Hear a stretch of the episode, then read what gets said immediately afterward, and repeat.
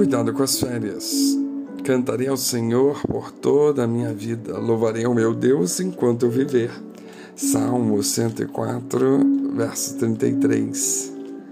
Não é só para um momento, é para toda a vida. Não é só nem no momento de dor e nem só no momento da alegria.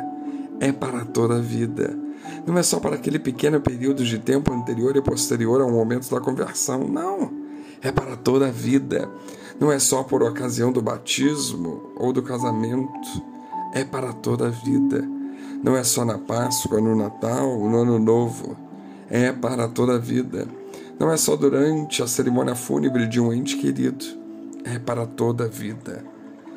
É esse tipo de compromisso que o salmista deseja ter quando diz: Cantarei ao Senhor toda a minha vida. Louvarei o meu Deus enquanto eu viver. De Deus não se tira férias, pois sem Ele nada se pode fazer.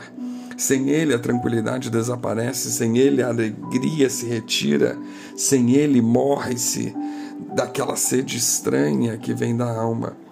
Sem ele, o ideal de santidade esfria. Sem ele, o medo da morte cresce. Sem ele, a esperança perde a força. Sem ele, o demônio volta e traz consigo outros sete espíritos piores do que aquele que foi expulso. Buscar a Deus só em momentos da vida é um desperdício. Deus é indispensável do berço ao túmulo, do nascimento à morte por mais que precisemos de férias do nosso trabalho, da nossa rotina, nós não podemos tirar férias de Deus.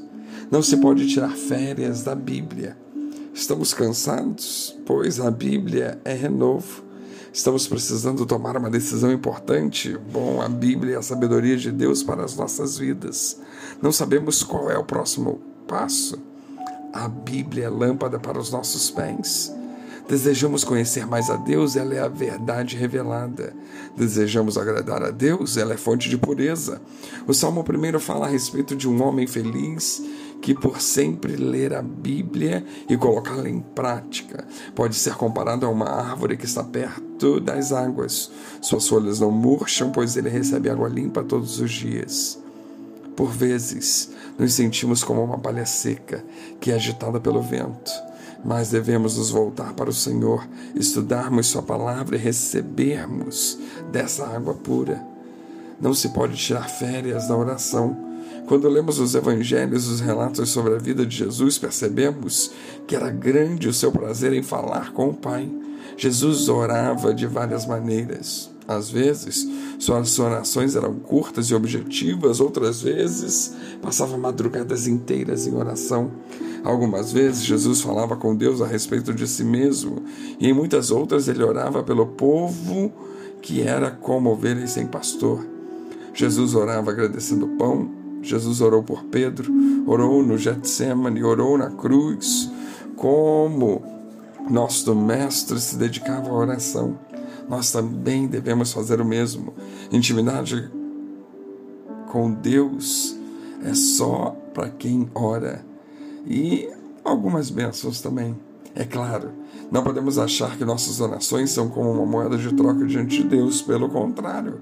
A oração é uma dádiva de Deus que nos permite, pelos méritos de Jesus Cristo e pela intercessão do Espírito Santo, apresentarmos diante dele as nossas palavras. Não se pode tirar férias da missão não nos esqueçamos que quando Jesus nos disse para irmos pelo mundo pregar o Evangelho, não nos disse para pararmos um pouquinho para descansar. Pelo contrário, a seara é grande e tem muito trabalho a ser feito. E se exatamente na nossa programação diária ou na de férias, Deus decidir nos usar para que um perdido se renda aos pés dele, não deixemos de testemunhar Sejamos crentes mesmo longe de casa. Além disso, não percamos a oportunidade de falar de Jesus. Não se pode tirar férias da igreja. Isso mesmo. Jesus diz em Hebreus 10, 26 que algumas pessoas costumam deixar de ir à igreja de vez em quando e que Ele não quer que nós façamos isso. Somos um só corpo, mesmo em festas, mesmo nas férias.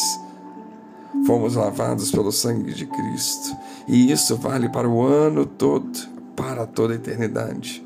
Vamos ao templo juntos para adorarmos ao Senhor, para celebrarmos o seu nome, para acolhermos os irmãos, para orarmos uns pelos outros, compartilharmos nossas lutas, cuidarmos uns dos outros, lermos a Santa Palavra, entregarmos o dízimos, as ofertas, testemunharmos as grandes obras de Deus e clamarmos em nome de Jesus.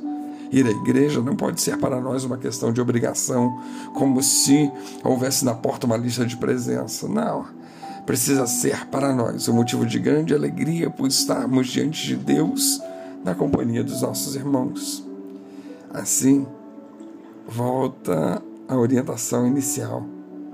Cuidado com as férias.